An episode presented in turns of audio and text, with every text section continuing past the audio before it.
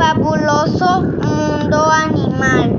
Los animales emiten sonidos propios y lo hacen para comunicarse entre sí. Son ruidos, ruidosos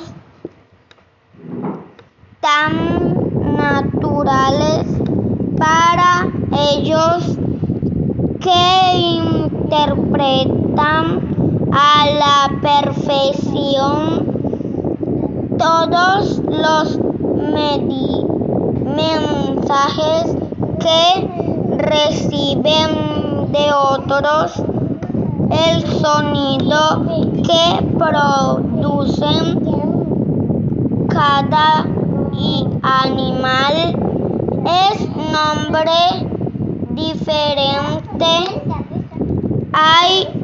Igual que el sitio que tienen como hábitat, o sea, su casa.